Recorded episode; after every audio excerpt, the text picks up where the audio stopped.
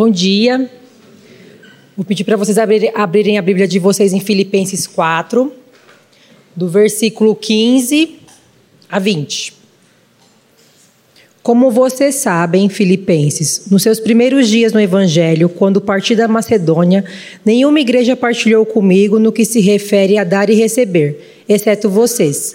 Pois estando eu em Tessalônica, vocês me mandaram ajuda, não apenas uma vez, mas duas, quando tive necessidade. Não que eu esteja procurando ofertas, mas o que pode ser creditado na conta de vocês. Recebi tudo, e o que tenho é mais que suficiente. Estou amplamente suprido. Agora que recebi de Epafrodito os donativos que vocês enviaram, são oferta de aroma suave, um sacrifício aceitável e agradável a Deus. O meu Deus suprirá todas as necessidades de vocês, de acordo com a sua gloriosa riqueza em Cristo Jesus. A nosso Deus e Pai, seja glória para todo sempre. Amém. Essa é a palavra de Deus. Eu quero convidar você a baixar sua cabeça de novo para a gente orar. Senhor Deus, a gente agradece porque o Senhor é bom e o Senhor se revelou através da Sua palavra. Pai, que nessa manhã a gente consiga entender o que o Senhor está falando através desse texto, Pai.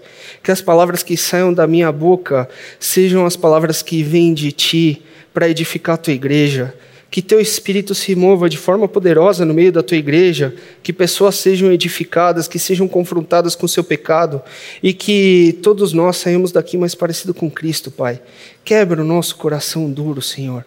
Faz a gente entender e amar a tua verdade.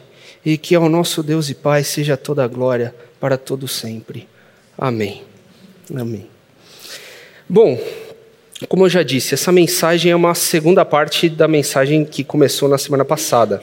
E nesse trecho final, a gente está vendo Paulo falar com os filipenses ah, sobre uma sociedade, uma sociedade espiritual, uma sociedade nos mesmos moldes que a gente entende hoje em dia, que é uma associação de pessoas que desfrutam e dividem dos lucros e das perdas de certas situações. Então, Paulo está falando sobre esse tipo de sociedade que os filipenses tinham entre eles, mas também que os filipenses tinham com o apóstolo Paulo. E nessa sociedade, eles mostravam a nobreza que eles tinham. Só que essa nobreza dos filipenses não tinha nada a ver com o dinheiro deles. Porque a gente viu que em 2 Coríntios, Paulo vai falar que os filipenses ofertavam no meio da sua pobreza. Mas mesmo assim, Paulo vai falar que eles eram nobres, porque a atitude deles e a postura deles nessa sociedade espiritual era nobre. E essa atitude, ela era uma atitude que aproveitava as oportunidades que se colocavam na frente dela. Assim como uma árvore que no tempo certo dá o seu fruto, os filipenses, quando chegava o tempo certo, davam o fruto deles. E isso daí fazia com que o apóstolo Paulo fosse contente verdadeiramente e que os filipenses fossem contentes verdadeiramente. Isso daí é o que a gente viu na semana passada, resumidamente. Mas é muito interessante o jeito como o apóstolo Paulo escolhe para terminar essa carta, que provavelmente é a carta mais feliz e mais afetiva dele. De todas as cartas do apóstolo Paulo, às vezes ele pega pesado com o pessoal, com os Gálatas, ele vai falar, oh, Gálatas insensatos. Ele vai pegar pesado com os coríntios, vai falar, eu preciso ir até vocês com a vara. Agora, com os filipenses, não. Ele é afetuoso, ele é amoroso. Talvez fosse a igreja que ele mais gostasse de todas as igrejas que ele plantou e que ele, e, e que ele participou da edificação.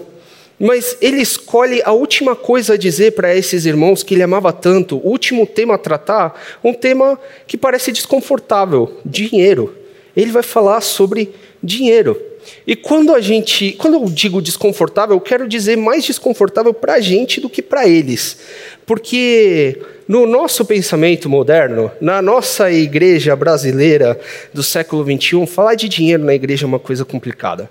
Falar de dinheiro na igreja é uma coisa que é meio espinhosa, especialmente para uma igreja que, como a gente, se você já participou de, participou de outros cultos aqui, você vai saber que a gente fala abertamente contra contribuições e movimentos de contribuição que são fruto de pressão emocional ou espiritual. No final de todo culto, essa daí é a mini explicação que a gente dá sobre por que a gente não tem um momento de dízimo ofertório aqui no meio do culto. Por quê? Porque a gente acredita que ofertas que são frutos de pressão, que não são fruto da generosidade individual, elas não abençoam nem quem está ofertando e nem a igreja que está recebendo.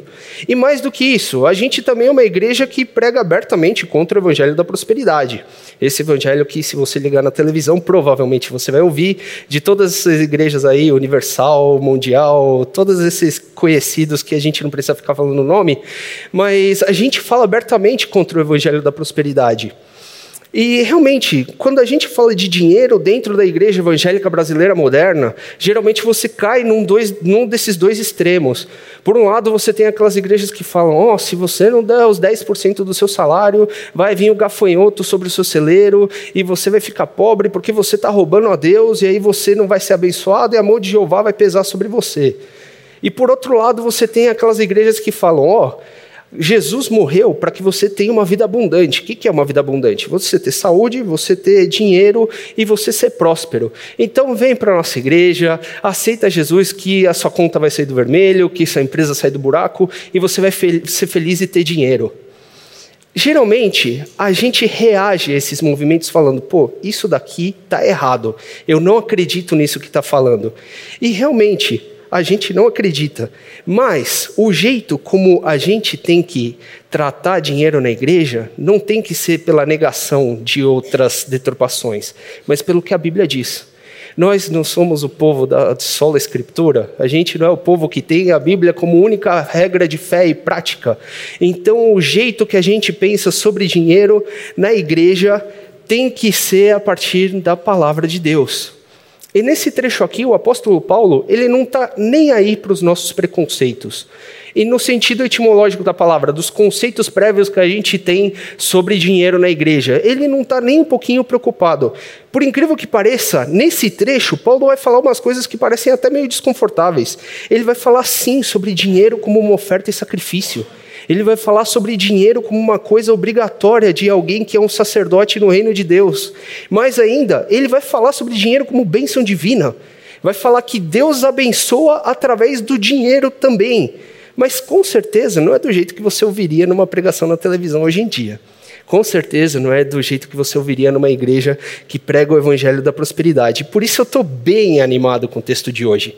Eu acho que ele vai ajudar a gente a crescer num pensamento que é mais fiel à Bíblia, num pensamento que é mais bíblico e não simplesmente fruto do, ah, esses caras aí são tudo herege, esses caras estão falando besteira. Vamos ver o que a Bíblia está falando sobre esse assunto. E por isso eu quero convidar vocês a abrirem a Bíblia, se você fechou por algum acaso, em Filipenses 4. Vamos passar versículo por versículo. Vamos começar a partir do versículo 15, que é onde a gente parou na semana passada. O versículo 15 vai dizer o seguinte: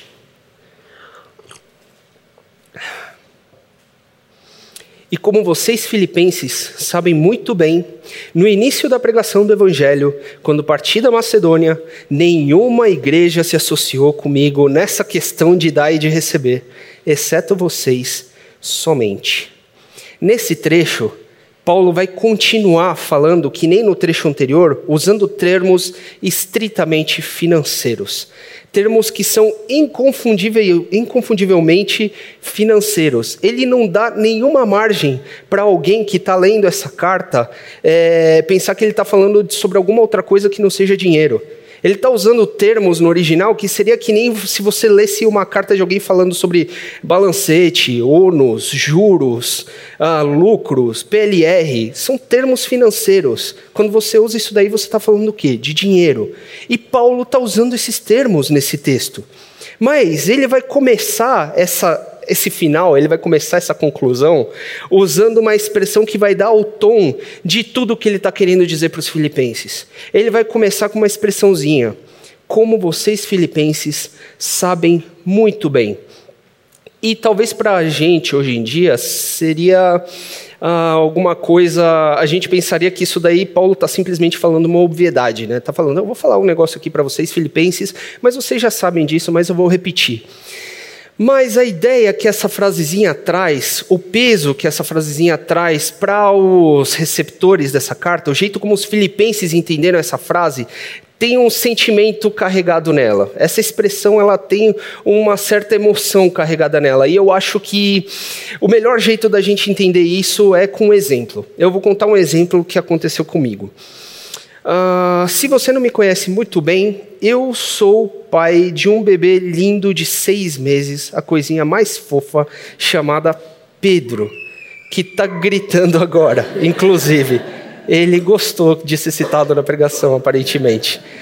É, eu tenho essa coisinha fofa de seis meses. E ano passado, quando eu e a Bia a gente descobriu que da gravidez, uh, a gente começou a fazer todo aquele corre das compras das coisas que um bebê precisa. E se você é homem solteiro, provavelmente você não faz a menor ideia do tanto de coisa que um bebê precisa. Você precisa comprar muita coisa. E naquela época, a gente estava num período meio apertado lá em casa. Foi uma época complicada financeiramente para a gente. Então eu aproveitei que eu tinha uma viagem a trabalho já para os Estados Unidos marcada há mais de um ano, coincidentemente, né? Caiu justo quando a Bia engravidou.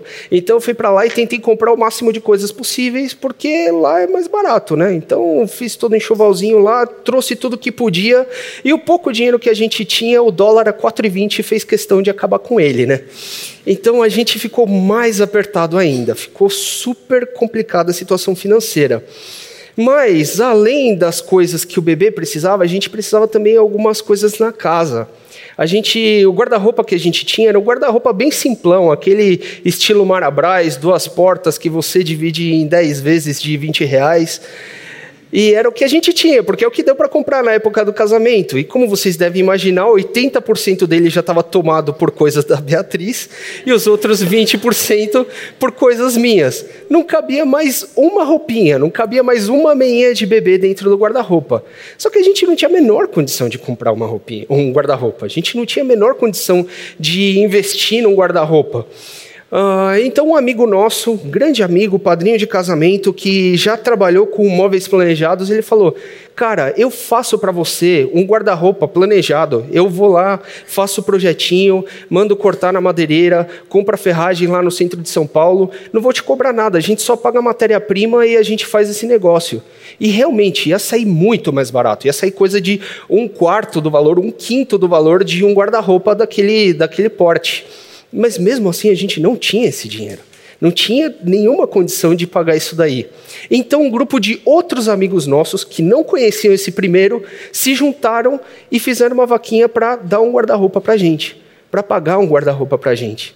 Então, com o dinheiro dessa vaquinha e com a ajuda desse amigo, a gente conseguiu um super guarda-roupa planejado, bonitão, que a gente não tinha a menor condição de comprar. Eu, Davi, nunca vou esquecer disso. Nunca. Eu nunca vou esquecer que quando eu tive necessidade, quando eu precisei, eu tive amigos que estenderam a mão. Amigos que olharam para a minha necessidade, não foi porque eu pedi, não foi porque eu falei, ó, oh, tá complicado, não tem como você me dar um guarda-roupa. Não, eu estava lá tranquilo. Eles vieram, viram minha necessidade e ah, ofertaram, no certo sentido, para mim. Esse é o sentimento que está por trás do que o apóstolo Paulo está falando. Quando o apóstolo Paulo diz, Filipenses, vocês sabem bem da história, ele está dizendo, o sentimento que está carregado é: Filipenses, eu nunca vou esquecer do que vocês fizeram. Eu nunca vou esquecer que quando eu precisava, quando não tinha ninguém para me estender a mão, vocês me estenderam a mão. Vocês estavam lá e vocês ofertaram. Paulo aqui está está demonstrando a profunda gratidão que ele tem pelo que os filipenses fizeram. Ele começa mostrando essa profunda gratidão. Mas é engraçado que, mesmo assim, ele continua narrando em termos financeiros ele vai usar aquele termo para sociedade que a gente já viu na semana passada. Sociedade de para valer, aquela sociedade que envolve lucros e perdas, que envolve entradas e saídas. É literalmente o que Paulo fala aí, nas questões de dar e receber, ninguém mais se envolveu comigo. Nas questões de lucros e dividendos, na questão de ônus e de pagamentos, ninguém mais se envolveu comigo, só vocês filipenses. E talvez a gente poderia pensar que aqui Paulo ele está simplesmente dando satisfação para uma igreja que pagou pelo trabalho dele, numa relação que seria alguma coisa como patronal, né? Os filipenses eles colocam dinheiro, Paulo ele recebe o dinheiro, trabalha e aí ele deve satisfação para o patrão deles que é os filipenses. Isso daí às vezes é o problema da nossa própria igreja moderna. Às vezes a gente trata missionários desse jeito. Às vezes as igrejas elas mandam dinheiro para um missionário e depois querem relatórios detalhados para saber quantas, quantos convertidos por dólar aplicado eu estou tendo. Como se o missionário fosse um funcionário e a igreja fosse o patrão. Mas a relação numa sociedade espiritual nunca pode ser estritamente comercial, simplesmente porque o reino de Deus não é um mercado de trabalho. O reino de Deus não funciona com a lógica de patrão empregado. Vocês não são meus patrões, eu não sou patrão de vocês, vocês não são meus empregados, eu não sou empregado de vocês. É diferente a relação no reino de Deus. A relação no reino de Deus é aquela lá que a gente viu em Filipenses 2, ter a mesma atitude de Cristo Jesus, que, embora sendo o maior dos patrões, se tornou o menor dos empregados não tem a relação do mercado de trabalho. A sociedade descrita por Paulo com os filipenses não é simplesmente uma relação patrão-empregado. Na verdade, é uma sociedade a três. São os filipenses, é Paulo e é o próprio Evangelho. É o próprio Cristo Jesus que está diretamente envolvido. E por isso, no fundo, no fundo, ninguém sai perdendo nessa sociedade. Ninguém vai pagar o preço nessa sociedade porque Cristo já pagou o último preço. Ninguém vai abusar de ninguém nessa sociedade porque Cristo já foi abusado nessa sociedade. Cristo já pagou o preço. E essa relação não é um tipo de transação comercial simplesmente. Apesar do uso das metáforas comerciais e da linguagem financeira que o apóstolo Paulo está usando aqui, mas é exatamente uma sociedade na aflição, uma sociedade de amizade que nem eu coloquei no exemplo que aconteceu comigo. Amigos estendendo a mão um para o outro quando vem aflição um do outro. E Paulo vai deixar explícito que esse tipo de relação ele só tinha com a igreja de, dos filipenses, só tinha com a igreja de Filipe. Isso daqui vai ficar bem clarinho nos versículos seguintes. Versículo 16 diz o seguinte: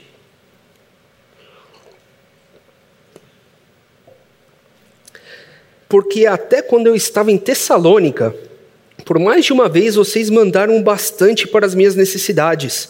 Não que eu esteja pedindo ajuda, pois o que realmente me interessa é o fruto que aumente o crédito na conta de vocês. Aqui a gente vai ver ah, essa realidade que aparece em outras cartas de Paulo e aparece no livro de Atos também. Paulo ele falou para os filipenses que ó, só vocês estão nesse tipo de sociedade comigo, e talvez você poderia pensar que isso daí é porque as outras igrejas não se interessavam. Mas não. Paulo, em outras cartas dele, vai deixar claro que ele se orgulha de não receber ofertas de certas igrejas. Ele se orgulha de não receber dinheiro de certas igrejas. Em Corinto foi assim. Em Tessalônica, como ele acabou de falar, foi assim. Mas isso daí não é porque ele não precisava. Porque Atos vai deixar claro que Paulo tinha que trabalhar para suprir a necessidade financeira dele, já que ele recusava ofertas dessas igrejas. Mas qual que era o motivo pelo qual o apóstolo Paulo fazia isso? O motivo principal é porque Paulo sabia que é só quando o dinheiro não é um Deus, só quando o dinheiro não é um ídolo, é que ele deixa de ser um tabu. Em outras cidades, seja pela maturidade da igreja, seja pelo contexto social e cultural, o dinheiro era um tabu. E nessas cidades, Paulo falava: Eu não quero dinheiro de vocês. Se vai ficar dando problema, se vocês vão ficar fazendo comentáriozinhos, se vai pegar mal lá para X, para Y, fica com teu dinheiro. Eu não preciso do teu dinheiro. Isso daqui é muito relevante para a gente no dia de hoje. Sabe por quê? Porque isso daqui vai mostrar uma realidade que a gente já sabe de sociedades comerciais, mas que a gente às vezes não leva em consideração na sociedade espiritual. Sociedade é coisa para gente madura. Sociedade é coisa para adulto. Uma criança não pode abrir uma sociedade. Uma criança, meu filho e o filho do Bruno, com seis meses, um ano e meio, eles não podem se juntar e abrir uma empresa. Eles não podem fazer uma sociedade. Por quê? Sociedade é coisa de adulto. Sociedade é coisa de gente madura. Então, uma sociedade espiritual são para pessoas que são maduras no Evangelho. Pessoas para quem o dinheiro já não é mais um ídolo. Pessoas para quem o dinheiro já não é mais um Deus. E se para você que está sentado aí, o dinheiro for um Deus, não importa o que eu fale aqui. Na verdade, não vai importar nem o que a Bíblia diz. Você vai continuar com aquela sensação que as pessoas estão querendo te passar a perna para pegar teu dinheiro. Você vai achar que tudo isso que a gente está falando aqui é simplesmente porque eu quero que você dê mais dinheiro aqui para Igreja Batista Urbana. Se esse é teu caso, fica com teu dinheiro. Se você não consegue olhar para o lado, enxergar a necessidade do teu irmão, se você não consegue olhar para o lado e enxergar a necessidade dessa igreja, se você não consegue olhar para o reino de Deus, ver que a seara é grande, os trabalhadores são poucos e a gente precisa investir no reino, então, meu irmão, você é uma criança espiritual e crianças não fazem parte de sociedade. Fica com teu dinheiro, deixa ele na tua conta rendendo, não oferta, por favor fica com teu dinheiro. Mas lembra que enquanto isso, que nem na vida real, os adultos vão continuar pagando a conta. Que nem numa casa, crianças são sustentadas por adultos. Na igreja, você tem um monte de criança espiritual sendo sustentada por adultos espirituais. Os adultos entram na sociedade, as crianças não. E Paulo vai continuar. Paulo vai deixar claríssimo que o que ele está falando aqui, que toda essa conversa dele não é para pedir mais dinheiro. Paulo não está querendo mais dinheiro, não mesmo. Na verdade, poderia até ser que o sentimento de que está lendo essa carta não fosse um sentimento ah, negativo de ah, ele está querendo mais dinheiro. Talvez fosse uma preocupação legítima. Os filipenses olhassem falar e dissessem ah, talvez o apóstolo Paulo está trazendo esse tema, tema à tona para lembrar a gente que ele precisa do nosso auxílio, mesmo sem falar explicitamente. Paulo vai deixar claro que não tem nada a ver isso daqui. Paulo ele vai desfazer explicitamente essa ideia. E em vez disso, ele vai começar a fazer um caminho que vai explicar para a gente como funciona o dinheiro na igreja. Que vai explicar para a gente como você lida com o dinheiro numa sociedade espiritual. Paulo vai começar a mostrar que atos físicos tem consequências que transcendem o físico. Especificamente aqui, ele vai mostrar que coisas financeiras têm consequências espirituais. Elas são totalmente relacionadas uma coisa com a outra para quem é maduro e está na sociedade espiritual. E ele vai fazer um joguinho de palavras que é bem difícil de traduzir. É tão difícil de traduzir que a maioria das versões em português você praticamente não consegue enxergar. Mas Paulo está falando mais ou menos o seguinte para os filipenses: ele diz, Eu não quero o dinheiro de vocês, eu não quero mais crédito na minha conta corrente, eu quero crédito na conta de vocês. Só que o crédito na conta de vocês é com frutos espirituais ele vai fazer esse trocadilho. Eu não quero crédito de vocês em dinheiro, eu quero crédito para vocês espiritualmente. Talvez minha explicação tenha sido meio difícil, porque é um negócio meio difícil de dizer. Mas Paulo, o que Paulo está dizendo, tá dizendo aqui é que o dinheiro que os filipenses mandaram gera frutos espirituais. E esses frutos são verdadeira, o verdadeiro lucro dos filipenses. Tem um teólogo famoso que vai resumir isso assim: todo ato do ministério cristão desenvolve e enriquece aquele que o efetua. Toda vez que você faz alguma coisa no ministério cristão, na sociedade espiritual, quem enriquece é você. Quem se desenvolve é você mesmo. Paulo está dizendo: você acha que o dinheiro que vocês me mandam, ele simplesmente aumenta o meu crédito na conta corrente? Não, quem está enriquecendo são vocês. São vocês que estão recebendo o fruto do meu trabalho espiritual. E vocês estão ficando ricos. E Paulo vai desenvolver mais essa ideia no versículo seguinte. Olha o versículo 18. Vai dizer assim: Eu recebi tudo. Eu tenho até de sobra. Eu estou suprido desde que Epafrodito me entregou o que vocês me mandaram, que é uma oferta de aroma agradável, um sacrifício que Deus aceita e que lhe agrada.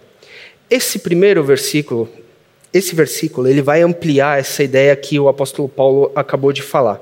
Primeiramente, Paulo vai usar uma sequência de afirmações que chega a ser até cômica em relação ao quanto ele está suprido. Ele vai ser muito superlativo, ele vai ser extremamente exagerado. Ele vai começar terminando a analogia financeira dele. Ele vai começar acabando de terminando de usar termos financeiros. E ele vai terminar de usar termos financeiros com essa expressãozinha: eu recebi tudo. Recebi tudo era uma expressãozinha que o pessoal colocava no mundo antigo no final de uma nota promissória quando ela era totalmente paga. Uma carta de dívida, quando ela era paga, escreviam embaixo: recebi tudo. Essa expressão. Então o que Paulo está dizendo é: gente, não tem mais nada que vocês precisam me mandar. Vocês não precisam mandar mais nenhum centavo. Se vocês acham que vocês tinham alguma dívida comigo, tá aqui, tá saudada. Recebi tudo. Eu assino embaixo. Absolutamente tudo que eu precisava de vocês, eu já recebi. E para provar isso, ele vai usar a mesma expressão que ele usou no versículo 12. Lembra o versículo 12 que diz: Eu sei o que é passar necessidade e também sei o que é ter em abundância.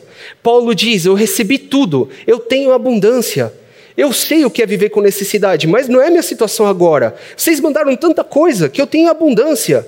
Eu não preciso receber mais nada de vocês, não preciso receber mais nenhum centavo. E como se isso não bastasse, ele vai continuar usando uma expressãozinha que é muito legal e que vai ser importante no próximo versículo. A NVI vai traduzir isso como eu estou amplamente suprido.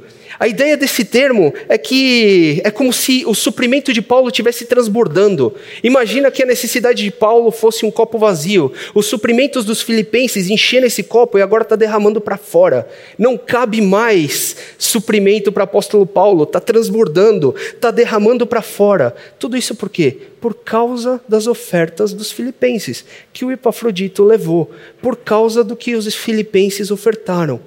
E aqui, Paulo vai deixar explícito que a oferta deles são de fato uma realidade espiritual. Não é simplesmente dinheiro, não é simplesmente uma coisa física e concreta. E ele vai usar toda a imagem do sacrifício do Antigo Testamento para mostrar isso, para descrever essa doação. Ele vai falar que é um sacrifício de aroma agradável a Deus, sacrifício aceitável a Deus. Se você ler o livro de Levítico, Toda vez que o livro descreve um tipo de sacrifício, ele vai terminar com uma dessas expressões. É o sacrifício do Antigo Testamento. Paulo está equiparando a oferta dos filipenses a esse tipo de sacrifício. E tem um estudioso dessa carta aos filipenses que ele vai dizer que a oferta dos filipenses não pode ser simplesmente medida em termos de valor financeiro ou social. A aceitação e o prazer divino nessas ofertas coloca uma moldura espiritual neles coloca um significado divino. Apesar de ser dinheiro, isso daqui tem importância espiritual. Agora, diferente do Antigo Testamento, no Novo Testamento, o sacrifício ele não é feito somente pelo sacerdote. Não é somente um sacerdote em um dia que apresenta o sacrifício. Todos nós somos sacerdotes. 1 Pedro 2,9 vai deixar isso claro, vai falar que nós somos sacerdócio real. Nós somos um reino de sacerdotes. E se nós somos sacerdotes, cabe a nós apresentar o sacrifício. Paulo aqui está mostrando que o próprio ato de estar tá associado um com os outros, a própria sociedade espiritual, uns com os outros pelo reino, é em si um ato de sacrifício, é em si um ato de adoração.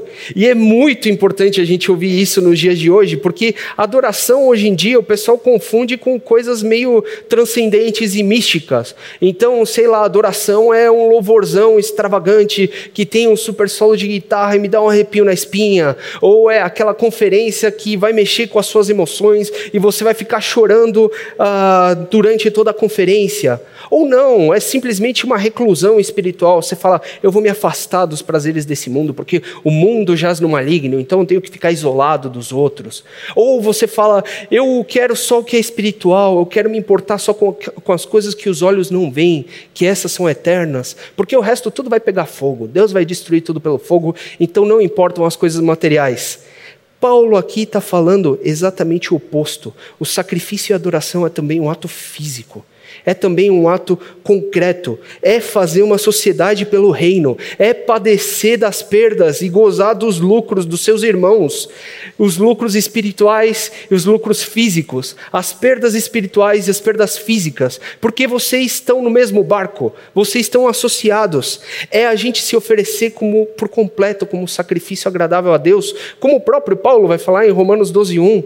Não é simplesmente a nossa alma, não é simplesmente a gente cantar com o nosso coração. Não, é o trabalho das suas mãos, é a motivação do seu corpo, é os seus pés andando, é você abraçando coisas concretas, coisas palpáveis. Isso são sacrifícios espirituais também. É o que Paulo está falando aqui. Até o seu dinheiro. Tudo para alguém que está numa sociedade espiritual é um sacrifício agradável a Deus. Mas beleza, você pode pensar, Paulo está falando que ele está completamente suprido. Mas é claro que ele está completamente suprido. Ele é o apóstolo Paulo. Deus ia deixar o apóstolo Paulo na mão? Óbvio que não. Paulo está fazendo ministério, né? Paulo está trabalhando pela expansão dos, do evangelho. Mas e os filipenses? Lembra, 2 Coríntios vai falar que os filipenses eles doaram na sua pobreza. Quem vai suprir os filipenses? Quem vai suprir aquele que está na igreja de Filipos, que é um trabalhador comum, como você e eu, 8 às 18, segunda a sexta-feira, bate ponto, olerite, contas para pagar, boletos, às vezes tem que fazer uma hora extra, tem que fazer um bico para arranjar mais dinheiro. Quem que vai suprir a necessidade do crente comum da igreja de Filipos? Quem?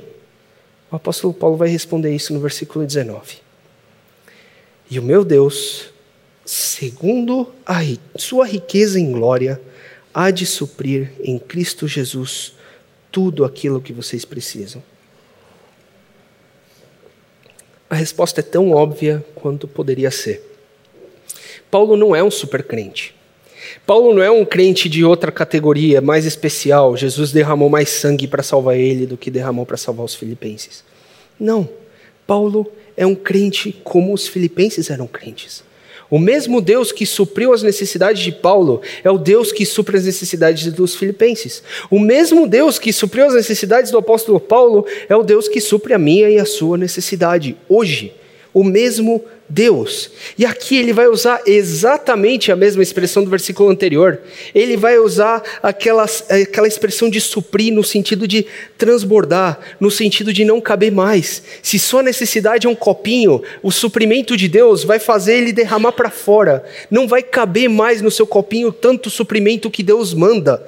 É isso porque o suprimento de Deus é de acordo com as riquezas dele. E aqui, o texto não está apontando para Deus como um caixa forte, para Deus como o ser mais rico e dele a gente tira riquezas para a nossa vida. Não, ele vai mostrar que esse sofrimento está de uma forma que honre a esse Deus gloriosamente rico.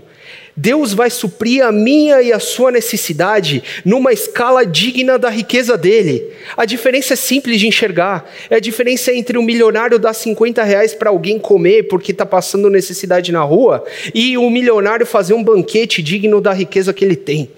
Deus vai suprir a necessidade de acordo com a sua gloriosa riqueza. E aqui, a gente vai. Aqui eu me confundi, que droga.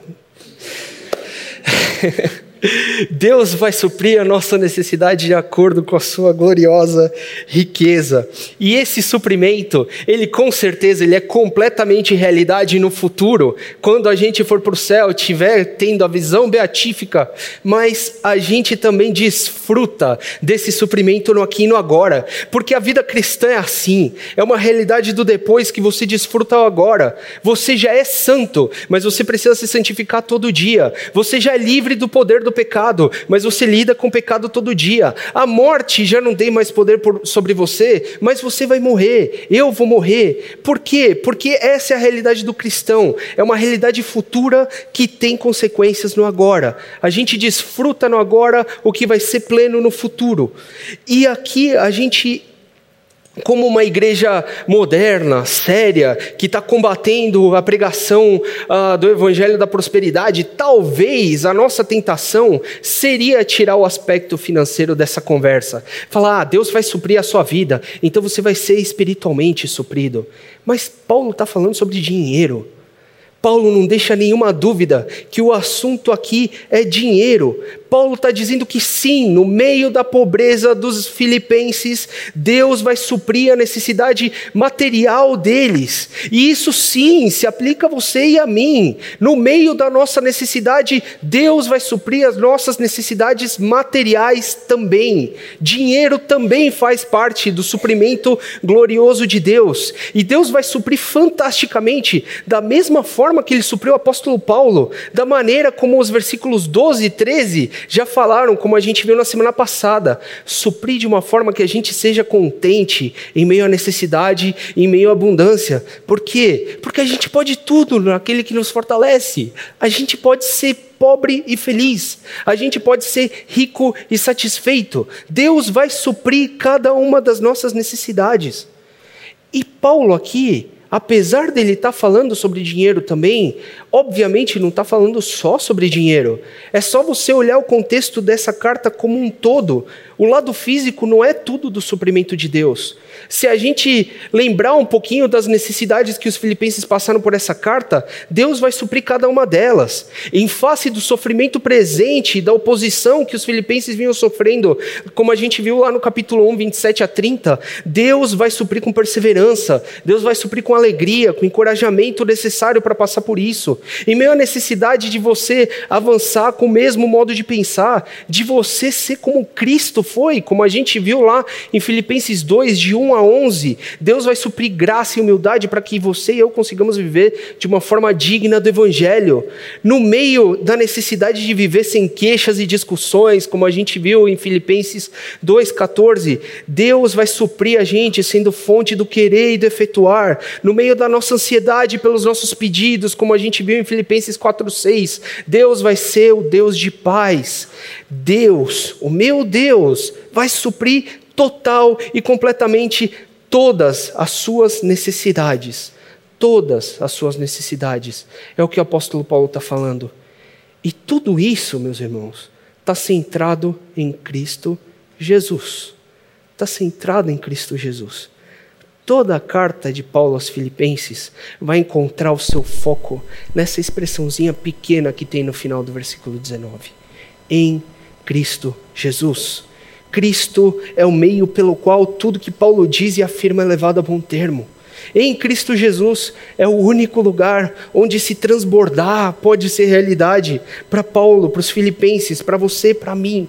Em Cristo Jesus. Por quê? Porque Cristo é a riqueza, Cristo é o dom, Cristo é a plenitude, Cristo é a nossa glória em Cristo. Necessidades físicas e espirituais, elas são certamente, elas são ricamente supridas. Em Cristo, nós somos extraordinariamente alegres, não porque a gente tem todas as coisas que a gente quer, mas porque a gente está completamente satisfeito, apesar da falta de qualquer coisa. Em Cristo, a gente é completamente extraordinariamente alegre, e somente os que fazem parte da sociedade com os irmãos de Cristo, somente os que fazem parte da sociedade com o próprio Cristo, Cristo desfrutam dos lucros e dos méritos desse Cristo, em Cristo Jesus.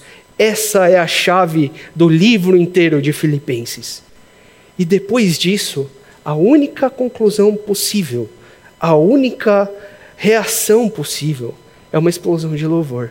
É uma combinação de gratidão a esse Deus que é maravilhoso.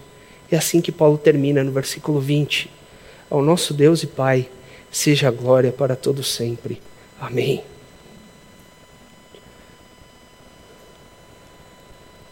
O nome bonito para isso daí é doxologia.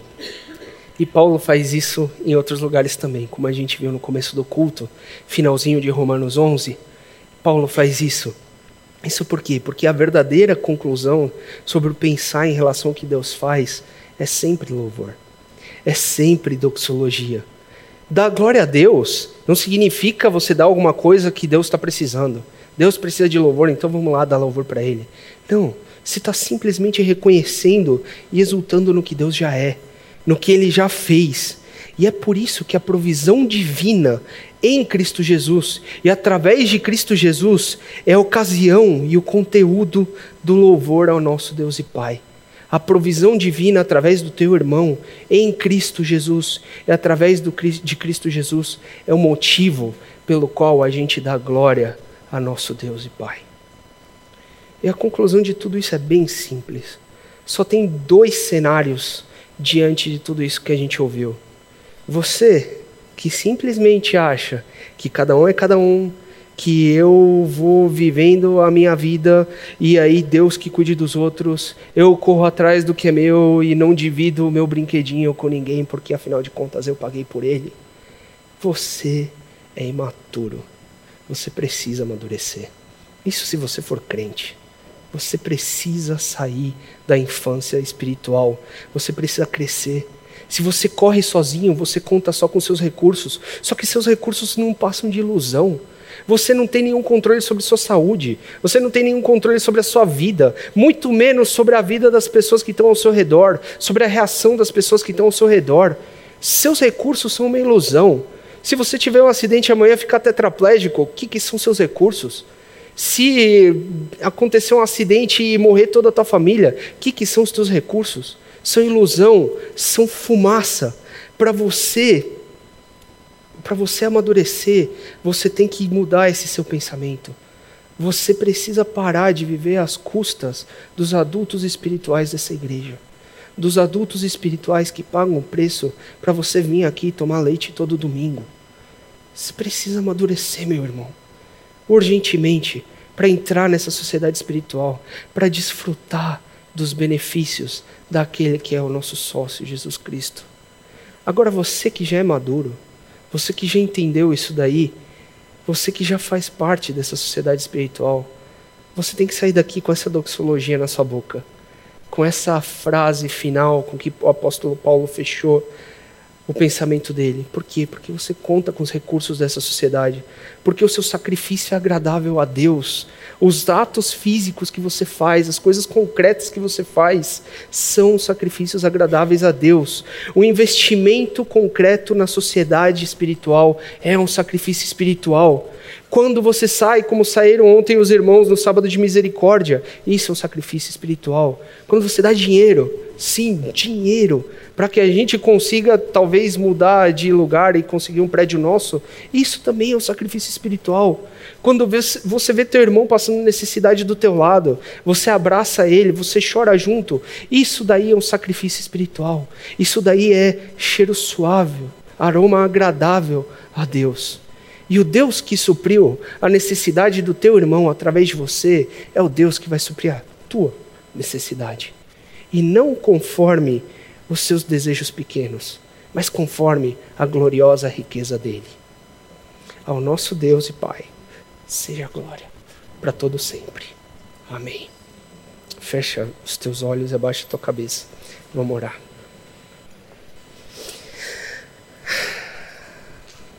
Pai, obrigado. Obrigado pelas tuas riquezas. A gente não merece elas. Obrigado porque o Senhor aceita nossos sacrifícios tão pequenos, as obras tão pequenas das nossas mãos. Obrigado porque o Senhor dá a oportunidade da gente participar dessa sociedade. Pai, toca no coração desses meus irmãos que ainda são infantis, que ainda precisam amadurecer. Traz fortaleza através do teu espírito, traz constrangimento e que eles consigam se importar com as pessoas que estão ao seu redor que eles consigam desfrutar dos benefícios dessa sociedade e participar dos, das responsabilidades dessa sociedade. Pai, para os meus irmãos que são maduros, dá o senso profundo de gratidão pelo que o Senhor fez. Dá confiança profunda de que não importa a necessidade deles, o Senhor vai suprir gloriosamente. O Senhor vai fazer eles satisfeitos extraordinariamente assim como o Senhor fez com o apóstolo Paulo. Tem misericórdia do teu povo. Fala com a gente, Pai, no decorrer dessa semana. Que a gente seja mais parecido com Cristo. Que a gente te ame mais. E que a glória seja dada a Ti pelos séculos dos séculos. Amém.